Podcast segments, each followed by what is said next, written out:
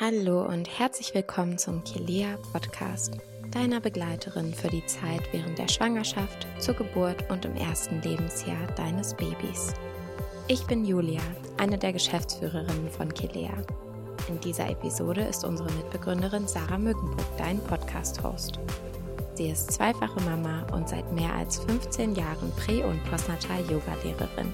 Sie spricht mit verschiedenen spannenden ExpertInnen gibt wertvolle Tipps und teilt wichtige Informationen. Unsere Herzensaufgabe ist es, dich und euch auf der Reise in das Elternwerden oder bereits schon Sein zu unterstützen. Und nun wünsche ich dir ganz viel Spaß beim Zuhören. Heute geht es um das Thema Wehen. Ein Thema, mit dem du dich frühzeitig beschäftigen solltest, denn die sind nicht nur für die Geburt wichtig, sondern spielen auch in der Schwangerschaft schon eine Rolle. Und je besser du darauf vorbereitet bist, desto besser kannst du mit ihnen umgehen und arbeiten.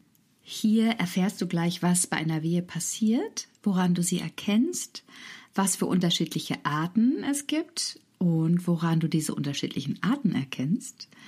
Und wer kann mir diese Fragen besser beantworten als jemand, der schon viele Geburten begleitet hat und sogar das eigene Kind auf die Welt gebracht hat und für den heutigen Podcast begrüße ich Dr. Med Konstantin Wagner, Assistenzarzt für Gynäkologie und Geburtshilfe, als YouTuber unter Richtig Schwanger zu finden und selbst Papa einer kleinen Tochter.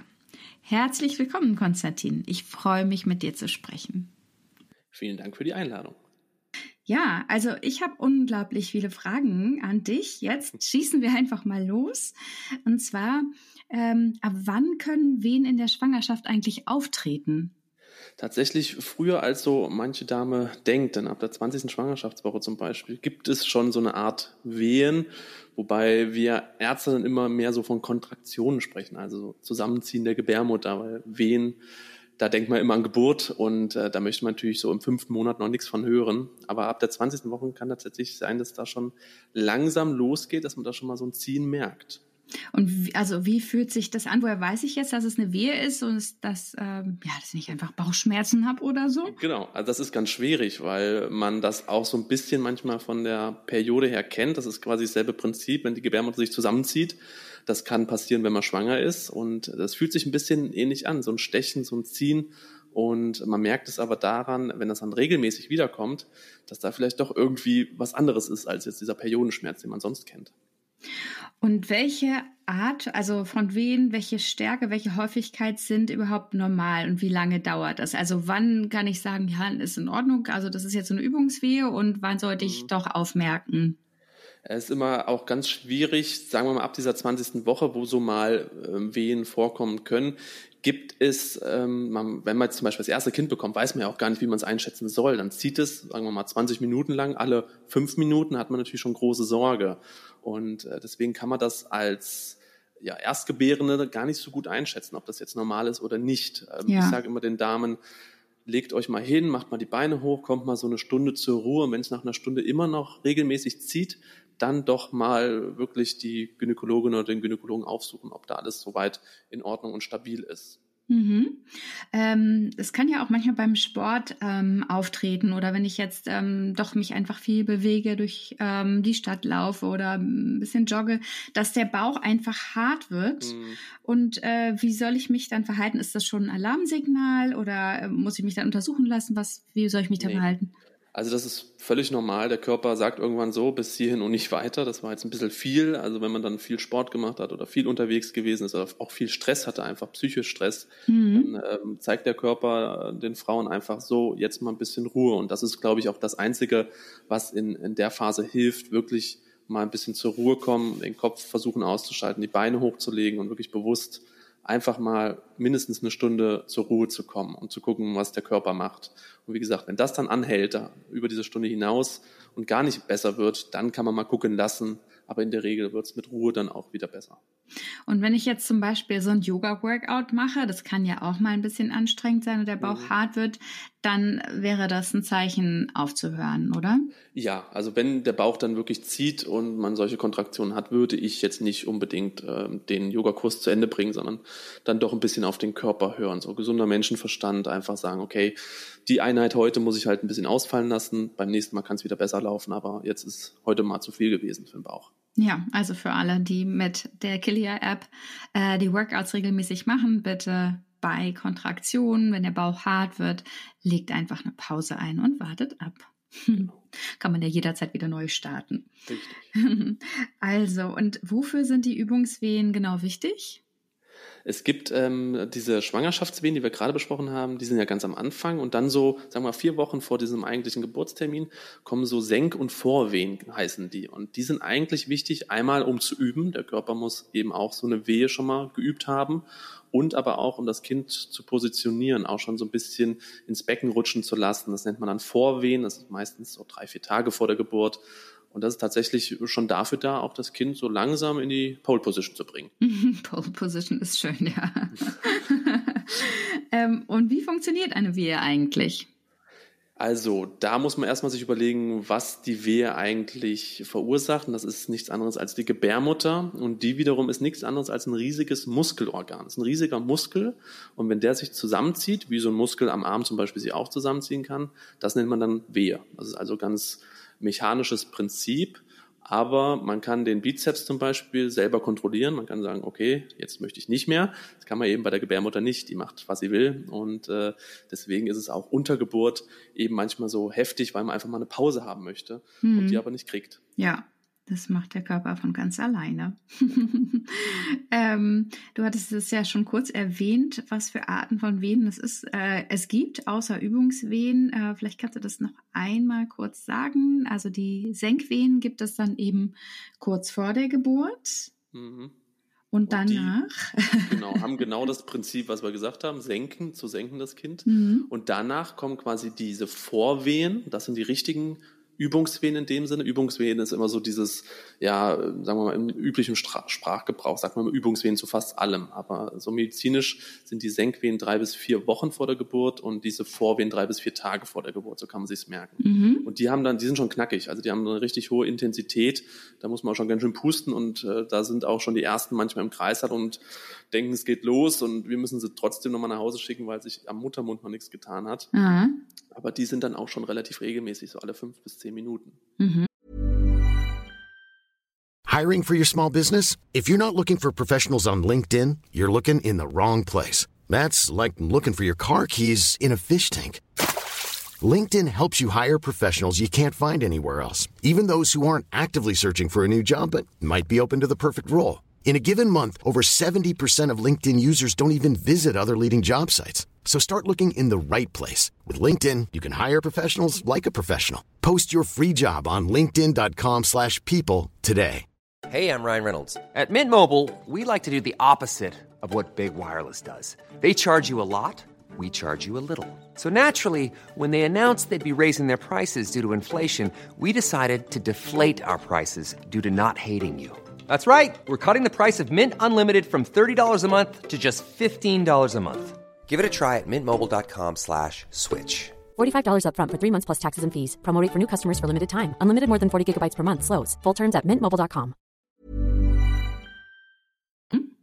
Also eigentlich, äh, wenn ich diese Vorwehen habe, sollte ich mich aber erstmal auf den Weg machen oder noch nicht? Also wenn man solche Vorwehen hat und die regelmäßig sind, über zwei Stunden, sagen wir mal, du hast jetzt alle fünf Minuten knackige Wehen, sodass du den Satz mit deinem Partner unterbrechen musst, um zu atmen, äh, das sind solche Art von Wehen, wo man schon mal gucken lassen kann.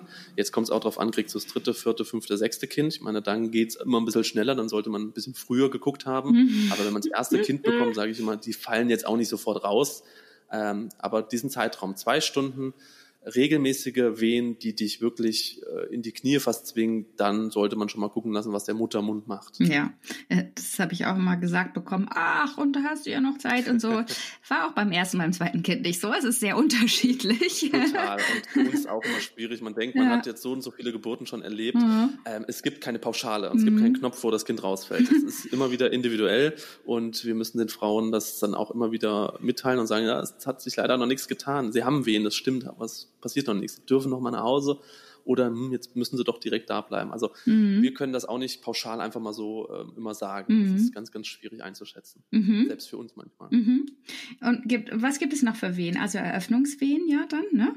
Genau. Und dann ähm, ist quasi schon der Zeitpunkt erreicht, wo man dann auch im Kreissaal aufschlägt oder im Geburtshaus oder wo auch immer. Mhm. Denn diese Eröffnungswehen, wie der Name schon sagt, machen dann den Muttermund auf und das ist so die Phase, die für viele Frauen am heftigsten ist, weil einfach ein Gewebe da aufgedehnt wird, was vorher verschlossen war. Und da kann man sich auch schon so rein, also selbst als Mann vorstellen, dass das einfach richtig, richtig auch wehtun kann. Mhm. Und später diese Austreibungswehen, wo es dann wirklich darum geht, mitzuschieben und mitzupressen, die sind tatsächlich, auch wenn das in Hollywood-Filmen immer anders dargestellt wird, aber fast erleichternd für die Frauen, weil sie dann endlich was mitschieben dürfen und mitmachen dürfen und auch so ein bisschen Licht am Ende des Tunnels sehen. Also mhm. die sind dann wieder, wieder so ein bisschen ja, angenehmer zu ertragen, sagen wir es mal so. Und das ist gar nicht so leicht zu erkennen, ab wann man dann eigentlich mitschieben nee. darf, ne?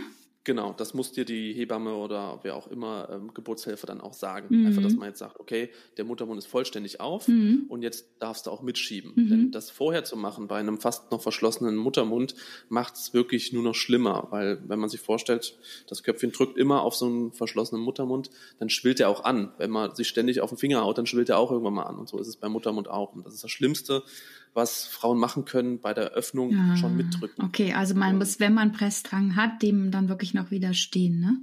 Genau, und das ist ganz fies. Und dann kommen diese ja, Hechelkurse im Geburtsverwaltungskurs, kommen dann nochmal zum Tragen. Dann erinnert man sich dran, um die einfach zu veratmen. Mhm. Weil das ist so das Heftigste. Du darfst noch nicht mitschieben, mhm. musst das irgendwie über dich ergehen lassen, weil der Muttermund erst sechs, sieben Zentimeter ist. Jetzt muss ich aber meine Phase, ganz... Viele Frauen sagen, ich schaffe das nicht, ich schaffe das nicht, aber äh, ihr schafft das alles. Ich muss jetzt mal eine ganz dumme Frage stellen. Ich dachte mal, hey, ja. Hecheln wäre out und altmodisch. Macht man nicht nee, mehr. Also die Atmung ist tatsächlich etwas, was total unterschätzt ist. Mhm. Ähm, wir kennen das, wenn wir uns total irgendwo stoßen am Knie, dass wir erstmal tief einatmen und erstmal auch zwei, drei Atemzüge machen, um diesen Schmerz irgendwie Herr zu werden. Und klar, ist eine Wehe was ganz anderes als sich stoßen, aber da ist das ein natürlicher Reflex und äh, man muss sich wirklich bewusst bei so Wehen fürs Atmen entscheiden, weil man hat auch manchmal so ein bisschen die Tendenz, dann die Luft anzuhalten. Mhm. Ähm, wenn man dagegen atmet und wirklich gut atmet, dann kriegt man schon viel Schmerz gelindert. Dafür sind aber dann äh, tatsächlich Hebamme und andere Geburtshelfer da, mhm. dich da anzuweisen einfach. Ja, wir wollten jetzt gar nicht so genau über Atmung sprechen. Ich dachte nur an, an, an, an sich dieses Hecheln. Ähm, äh, ja. Nee, ist nicht out, Aha. sondern ähm, immer noch immer noch in, immer noch en, vogue. En vogue. Das äh, genau, vogue passt ja zum Thema. Überhaupt wen? Ähm, es mögen ja auch nicht so viele dieses Wort. Ne? Das ist ja sagt ja schon, das muss genau. jetzt wehtun und das müsste es ja vielleicht gar nicht unbedingt. Nee, klar. Mhm. Also Wehe ist etwas, was man immer mit Schmerz assoziiert. Äh, deswegen sagen auch viele Wellen oder Kontraktionen, es hört sich irgendwie schöner an. Mhm. Äh, man muss einfach ehrlicherweise gestehen, dass Wehen äh, Schmerzen bereiten können. jetzt ist jede Frau auch unterschiedlich schmerzempfindlich. Ähm, die eine hat damit gar kein Problem, die andere geht schon bei kleinsten Wehen in die Knie. Es gibt aber Möglichkeiten und Wege, denen Herr zu werden. Ach, da wäre doch schön, wenn du mhm. da mal was dazu sagst, wie man das da machen kann. Atmung hatten wir gerade ja. schon, ist, ist so ein Punkt. Aber da gibt es natürlich auch ähm, ganz viele andere, zum Beispiel Medikamente gibt es auch. Also wenn man jetzt in der Klinik oder im Krankenhaus ist, gibt es natürlich auch Medikamente, die man während der Schwangerschaft geben und nehmen darf. Ähm, PDA ist ein großes Thema heutzutage, also quasi die Rückenmarks, die lokale Rückenmarksnarkose, dass man einfach diesen Wehenschmerz gut abschalten kann. Es ist oft eine, eine ganz große Erleichterung. Aber ähm, Badewanne zum Beispiel, so die Klassiker von früher, wo man sagt, ja, die sind ja out. Das ist etwas, was jetzt mehr und mehr wieder kommt und wo wir auch ganz glücklich sind. Ähm, Hypnobirthing, auch ein großes Thema, mhm. dass man mhm. quasi sich mental auf so eine Geburt vorbereitet und auf die Schmerzen vorbereitet. Ja. Also da ist jetzt gerade wieder ganz viel Oldschool äh, im Kommen, was wieder modern wird und da sind wir ganz froh drüber weil wir natürlich nicht jeder Schwangeren direkt, ähm, weiß ich nicht, die Medikamente geben wollen oder nicht jeder eine, eine Rückenmarksnarkose geben möchten. Und da sind wir ganz froh, dass das wieder ein bisschen moderner wird. Ja, zum Hypnobirthing haben wir auch einen Podcast. Also den kann man sich da an dieser Stelle auch gerne noch anhören. Ähm, jetzt wollte ich noch mal einen Schritt zurückgehen. Und zwar, was tun bei Frühwehen? Also wenn das wirklich noch gar nicht sein mhm. soll, was macht man dann? Dann muss Oder wann, wann sind es überhaupt Frühwehen? Muss, genau, also Frühwehen ist alles, sagen wir mal, vor der 37. Schwangerschaftswoche ist alles eine Frühgeburt. Und äh, ist natürlich, je früher es ist, desto blöder ist es.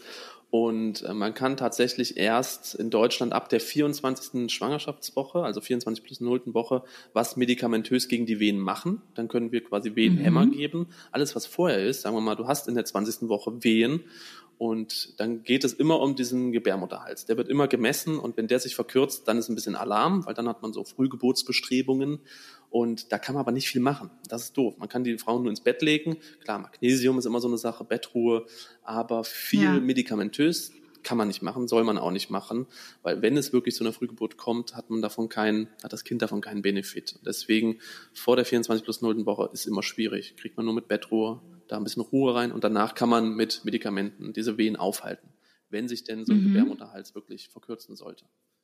Mhm. Okay.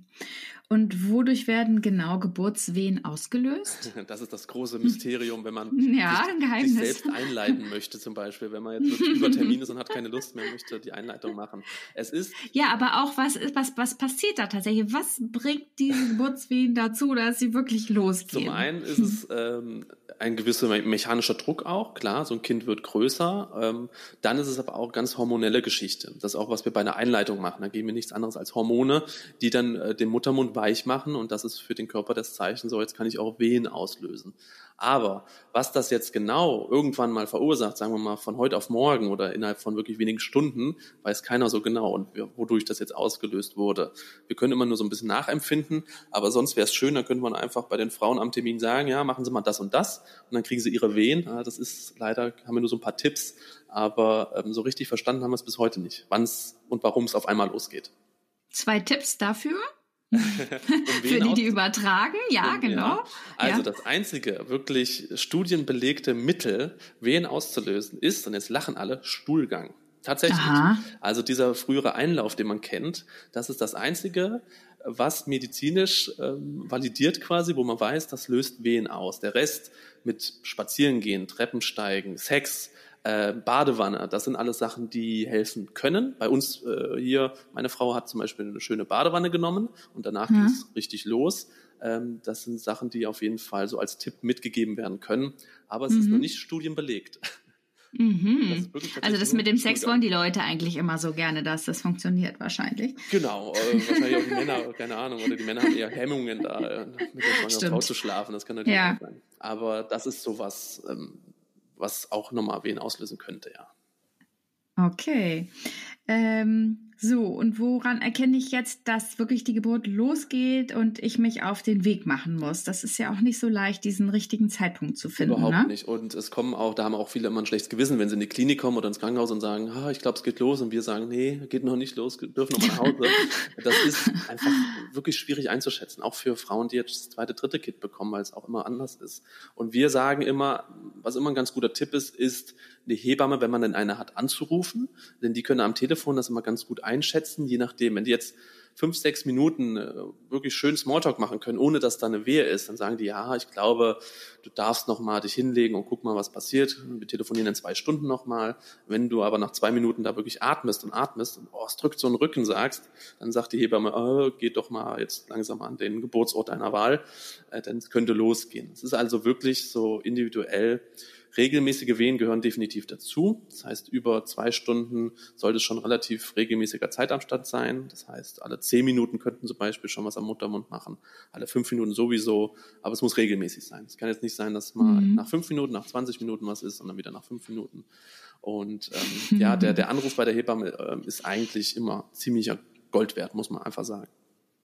Und wenn ich keine Hebammen habe, rufe ich direkt beim Krankenhaus genau, kann man auch oder? im Kreissaal anrufen. Die können das auch einigermaßen einschätzen. Ähm, und wenn man unsicher ist, fährt man einfach hin und lässt gucken. Mhm. Ich meine, das Problem ist ja, ist ja überhaupt kein Ding. Dann fährt man halt zur Not wieder nach Hause ähm, und kommt halt das nächste Mal wieder und vielleicht fährt man wieder nach Hause. Ist, wir sind da nicht, wir rollen da nicht mit den Augen, wenn jemand zum fünften Mal kommt, äh, sondern mhm. es ist einfach sehr, sehr schwierig einzuschätzen, auch für uns.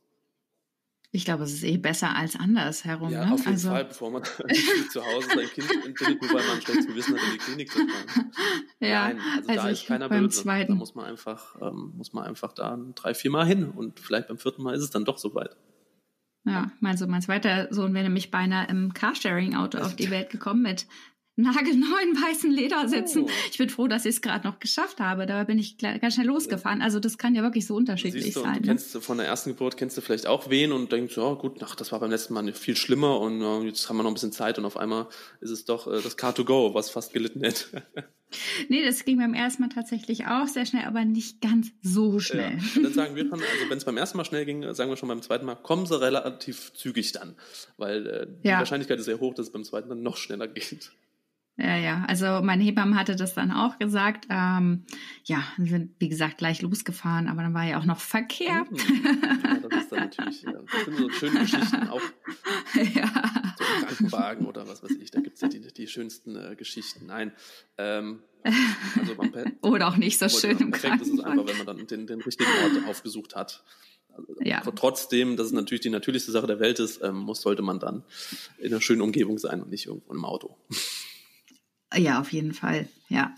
Ähm, und was mache ich denn? Also manchmal geht's ja auch los und dann sind aber doch längere Wehenpausen oder die sind einfach noch nicht stark genug. Was macht man dann? Super zermürbend warten. Also wenn man jetzt zum Beispiel eine Wehenpause hat irgendwann, sollte man einfach da wirklich Kraft sammeln, Energie sammeln, Augen schließen, was trinken und einfach das so hinnehmen. Man ähm, kann das jetzt natürlich medikamentös beschleunigen, aber wir sind heutzutage einfach so weit, dass wir da wenig intervenieren wollen. Und wenn der Körper einfach sich die Zeit nimmt und braucht, dann lassen wir das. Also dann sagen wir, okay, dann ist es jetzt halt mal eine Stunde ruhiger und vielleicht geht man nochmal spazieren, geht nochmal in die Wanne und nachher geht es vielleicht dann höher frequentiert weiter. Ähm, irgendwann kann man natürlich sagen, so, jetzt reicht's uns, jetzt unterstützen wir die Wehen mit so einem Wehentropf. Aber Mhm. das machen wir tatsächlich wirklich nur, wenn es irgendwie gar nicht weitergeht und wenn es äh, die Frau schon ziemlich am Ende ist und möchte jetzt auch einfach zum Kinde kommen, dann sagen wir, okay, wir, Mhm. wir helfen nach, aber sonst muss man einfach so das so hinnehmen und einfach dann zuwarten und versuchen, diese Wehenpause zu genießen. Mhm. Ja, bei manchen ist es ja so, dann zieht sich das quasi Ja, das über Stunden und Tage Das und das ist ja dann auch. Also Tage schon nervig. gar nicht, aber wenn es dann wirklich über viele Stunden ist, das zermürbt ja nicht nur körperlich, sondern auch mental. Dann sagen wir, okay, jetzt helfen wir mit so einem Mhm. Mhm. Und dann geht's aber rucki, rucki zucki, Dann oder? geht's in der Regel, ja, geht's voran, genau. okay. Ähm, so, und äh, jetzt ist ja, äh, wenn das Baby da ist und auch die Plazenta geboren ist, dann ist es ja mit den Venen noch gar nicht Das vorbei. ist doof, ne? Man Mhm. denkt, man hat es geschafft, und dann kommen die netten Nachwehen. Also nicht nur die. Nachgeburtswehen für die Plazenta, die sind ja auch nochmal blöd, weil man auch denkt, man hat es geschafft, dann kommt der Mutterkuchen. Mhm. Und dann kommen die Nachwehen und ähm, die können nicht ohne sein. Und jedes Mal, wenn ein Kind schreit, auch in der Nähe oder im Park schreit, äh, merkt man auf einmal, wie es unten wieder im Unterleib zieht, weil das so Mhm. der, der natürliche Trigger ist. Wenn man ein Kind anlegt an die Brust oder wenn das Kind schreit, ähm, dann will die Gebärmutter sich wieder zusammenziehen, weil sie sich wieder zurückbilden muss. Die war ja relativ groß, wo so ein Kind drin war und die möchte jetzt wieder klein werden. Mhm. Und Mhm. äh, je mehr Geburten man hinter sich hat, desto heftiger können die werden. Ist nicht bei jeder Frau so, aber ist schon oft so, dass man das dann hört. Beim zweiten, dritten Kind sind die Nachwehen einfach viel intensiver und viel heftiger als beim ersten zum Beispiel. Weiß nicht, wie es bei Ja, dir das jetzt habe war. ich auf jeden Fall auch so erlebt. Also ich dachte so, Mama Mia, ähm, so habe ich das aber nicht in Erinnerung. Und ähm, irgendwie die Geburt ähm, super toll schnell über die Bühne gebracht und dann das. Ähm, Da war ich wirklich nicht so ganz drauf vorbereitet. Und wobei ich so äh, die Geburten ohne Schmerzmittel geschafft habe, habe ich dann gesagt, so, jetzt reicht's mir, ich möchte jetzt Schmerzmittel Ja, haben. das ist auch kein Problem. Und das ist halt fies, weil man wirklich nicht damit rechnet und dann zwingt es einen nochmal in die Knie. Und ich sage dann immer, es gibt keine Heldenmedaillen zu verleihen. Also mein Gott, dann nimmt man halt äh, ein bisschen Schmerzmittel und kann dafür sich äh, ein bisschen besser ums zweite Kind dann sorgen, wenn man dann ein bisschen schmerzfreier ist. Ja, und es ist ja auch für das Baby nicht schlimm, wenn ich jetzt Stille und Schmerzmittel Nee, nehme. also da ne? gibt es natürlich äh, Medikamente, die man nicht nehmen darf, aber die, die der Arzt verschreibt oder die man auch von der Hebamme dann äh, in die Hand gedrückt bekommt, die sind nicht schädlich irgendwie, selbst wenn man stillt oder fürs Kind oder sowas. Mhm. Naja, und das Gute ist wirklich, wenn man heftige Nachwehen hat, ist wirklich mit der Rückbildung geht das dann schön schnell. Ne? Genau, genau. das ist das Gute, ja, man soll es positiv sehen. Ja, die Nachwehen sind, ja. sind für die Rückbildung perfekt. Ja. Genau. Okay. Ähm, wie hast du das dann eigentlich bei der Geburt deines eigenen Kindes erlebt? Also wie bist du da mit deiner Partnerin, mit den Wehen umgegangen und hast du da auch ein paar Tipps für uns? Ja, das ist natürlich eine, eine Situation gewesen, die für mich auch sehr besonders war beim ersten Kind und äh, die eigene Frau dann unter Geburt zu erleben oder unter Wehen zu erleben. Ähm, man hat natürlich sehr, sehr viel Erfahrung und das macht natürlich auch Sachen leichter, weil man einfach auch gut die Sachen einschätzen kann. Auch als wir oder wann wir losfahren sollten, dann konnte ich natürlich, ich habe sie in der Schwangerschaft nie als quasi Arzt betreut, aber dieses eine Mal habe ich dann selbst mal untersucht und dann konnte ich auch sagen, so jetzt fahren wir mal in die Klinik. Das ist natürlich toll, wenn man das selber macht, mhm. einschätzen kann. Aber man macht sich natürlich auch viel mehr Sorgen als, sagen wir mal, der Otto Normalmensch, der jetzt nicht dieses medizinische Background-Wissen hat. Deswegen äh, war es so zwei, zweischneidig. Also auf der einen Seite toll, auf der anderen Seite macht man sich sehr viel mehr Sorgen. Ähm, mhm. Und ich habe mir auch vorgenommen, und wir beide haben das auch so kommuniziert, dass ich wirklich nur der Vater bin in dieser Rolle und nicht der Arzt. Ich war also auch bei Geburt jetzt nicht unten zugange, sondern nur oben am Kopfende und habe gestreichelt und einen feuchten Lappen ins Gesicht gehalten etc. Mhm. Und ähm, das war auch gut so. Also ich habe mhm. die ähm, Geburt meiner Schwester quasi betreut, auch ärztlich.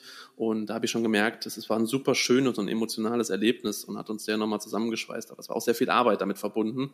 Und mhm. ähm, diese Arbeit wollte ich bei meiner eigenen Geburt oder bei der Geburt meiner Frau jetzt äh, außen vor haben. Das wollte ich meine Kollegin machen lassen und ich wollte nur Papa sein. Und das hat gut geklappt. Mhm. Ja, das war schön.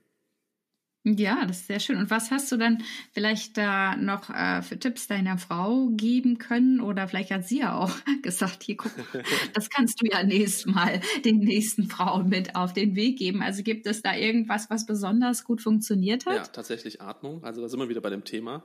Ähm, mhm. Das hat sie unterschätzt einfach, dass man also auch diese Öffnungswehen wegatmen kann oder besser damit äh, zurechtkommt. Und ich hatte ihr einen Tipp gegeben, weil sie absoluter auch Badewannenmensch ist, habe ich ihr die die, Wanne einfach nahegelegt. In der Eröffnungsphase, wo also der Muttermund so aufgehen soll, finde ich Badewanne so mit das tollste und beste Mittel, was es gibt. Das ist heftig, auch für den Kreislauf, weil man natürlich in so einer warmen Wanne unter Schmerzen ähm, auch ganz schön vom Kreislauf her absacken kann. Da muss man ein bisschen aufpassen, dass man es nicht zu heiß macht. Aber wenn man das gut temperiert hat, macht das das Gewebe weich. Äh, sind, der Bauch ist schwerelos in so einer Wanne. Also macht es viele Dinge leichter. Und das hatte ich hier nahegelegt.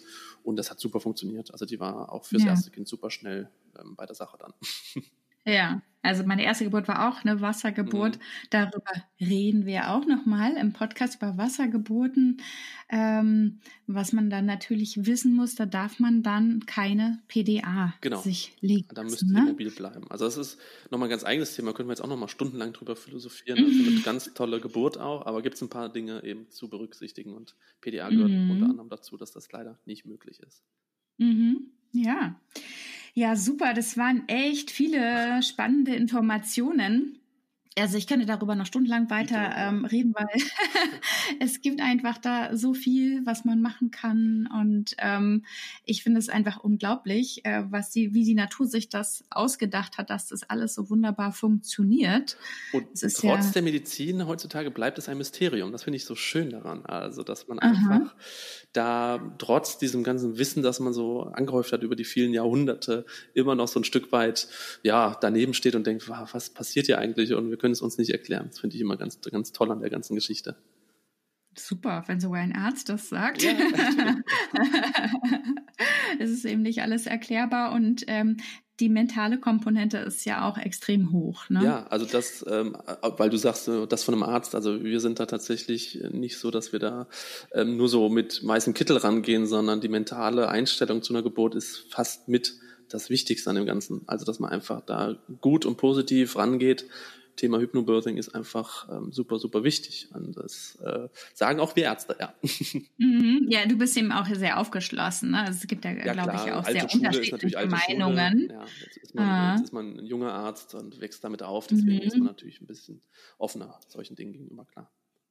Ja, das ist aber super. Also, dass man wirklich der Frau auch das einfach überlässt und sagt, du, wenn du das mit dieser Atmung probieren möchtest, zum Beispiel aus einer Hypnosegeburt, wenn es dir hilft, dass man, dass man sie dann auch einfach lässt und nicht sagt, nee, zack, hier auf den Rücken legen und so. Ja, klar, wir haben ja alle, wir haben alle dasselbe Ziel. Das ist ein gesundes Kind, ja. eine gesunde Mutter. Und wenn, äh, auf welchem Wege das auch immer passieren soll, wenn die Frau sich was wünscht, ähm, und es ist alles in Ordnung, warum sollte ich dem nicht, äh, sagen, okay, mach das, wie du magst, alles gut. Mhm. Also also ähm, noch mal eine persönliche Frage. Also ich bin jetzt zum Beispiel eher so ein Bewegungstyp. Ja. Ähm, und ja, und auch bei der Geburt wollte ich mich immer viel ähm, bewegen. Und ähm, jetzt so ganz, ganz früher war es ja eher so, auch hier ähm, hinlegen und dann kann man auch besser untersuchen und so.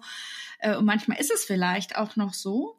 Ähm, es ist ja tatsächlich so, das möchte ich jetzt von dir wissen, wenn ich mich jetzt auf den Rücken lege, es ist nicht unbedingt so sinnvoll Überhaupt für die Geburt. Nicht. Das ne? ist das, das unnatürlichste evolutionstechnisch, was es gibt. Also die Hockergeburt, mhm. die Geburt im Stehen, äh, die Vierfüßlergeburt, auch im Wasser, das ist das Natürliche. Also das auch von der, von der Anatomie einfach, von der Wirbelsäule, vom Becken her, ist das, was Sinn macht. Diese Käferstellung auf dem Rücken, diese Hollywood-Filme, äh, ganz furchtbar. Also auch für den Damm, mhm. für den Damm nicht gut, weil mhm. du da mhm. einfach auch gegen dein deinen eigenen Damm dann irgendwann presst und dann passieren mhm. eben Dammrisse. Und ähm, wenn dann eine Frau eine Hockergeburt wünscht, bin ich sofort dabei, weil das echt ja. für alle Beteiligten das Beste ist, auch fürs Kind. Also ähm, ja. ist, ein, ist ein bescheuerter, ähm, ja, weiß ich nicht, Spleen gewesen, den, äh, der vor ein paar Jahren mal aufgekommen ist, dass diese Käferstellung so toll ist. Ich hoffe, dass mhm. ähm, das sich so langsam wieder ändert und auch die Frauen immer autarker werden und sagen, hier, ich möchte so und so gebären. Ja, und, und das möchte ich genau. nicht. Und da kann auch kein ja. Arzt, also wenn alles gut ist, kann auch kein Arzt und keine Hebamme was dagegen sagen. Wenn alles gut ist, ja. darf die Frau entscheiden, was sie machen möchte.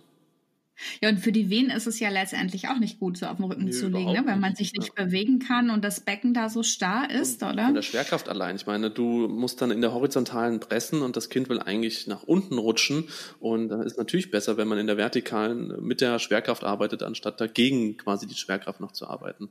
Also egal, mhm. wie man es dreht und wendet, ähm, es ist besser in der vertikalen, in welcher Form auch immer oder am Vierfüßler zu gebären. Also was ich ja sogar glaube oder zumindest bei meinen Yoga-Mamas aber viel geübt habe, ist äh, so dieses Kreisen im Stehen. Im Becken. Weil ja. das auch einfach, äh, genau, genau, weil das einfach nochmal die Schwerkraft und der Druck auf den Muttermund und dass das Kind sich so mit dem Kopf zurechtruckelt, das habe ich immer so als sehr hilfreich empfunden und auch so weitergegeben. Ich weiß nicht, ob du das auch ähm, schon mal erlebt hast ja, in den Geburten. Ja klar, und das, das äh, Köpfchen, was da durchs Becken manövrieren muss, das sind teilweise nur wenige Zentimeter, was die Kinder da Platz haben.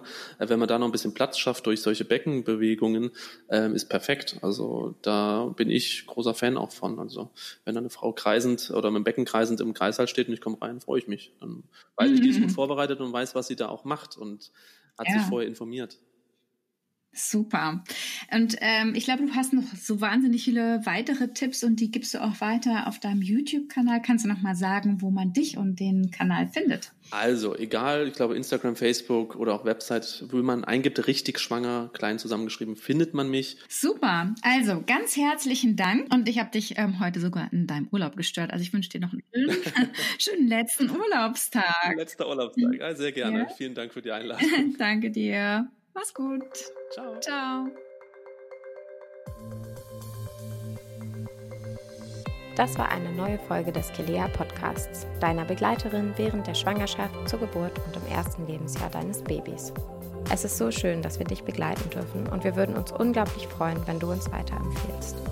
Wenn dir diese Folge gefallen hat, abonniere gerne unseren Podcast und hinterlasse uns eine 5-Sterne-Bewertung auf der Podcast-Plattform deiner Wahl. Hast du Feedback, Wünsche und Themenvorschläge, darfst du uns diese gern per Mail an podcast.kilea.de schicken. Unsere umfassenden Kurse zur Geburtsvorbereitung, Rückbildung, Babymassage und viel mehr, wertvolle Tipps und interessante Informationen findest du in der Kilea Schwangerschafts- und in der Kilea Mama App. Du findest uns auch auf allen gängigen Social Media Plattformen. Die Links dazu sind in den Show Notes. Bis zum nächsten Mal, wir freuen uns auf dich. Von Herzen, deine Julia und das gesamte Kilea-Team.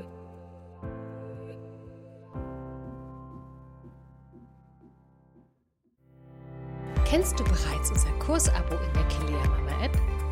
Damit bekommst du Zugriff auf nahezu alle aktuellen und kommenden Kurse für die Zeit nach der Geburt. Von Wochenbett über Stillstart und Babyschlaf bis hin zu Achtsamkeit und bedürfnisorientierter Erziehung ist alles mit dabei, was du für einen grandiosen Start in euer neues Leben brauchst. Alle Themen, alle Expertinnen und alle Inhalte für das erste Jahr mit Baby findest du in deiner Kilea Mama App. Den Link zu deinem Kursabo findest du in den Shownotes. Für dich und dein Baby.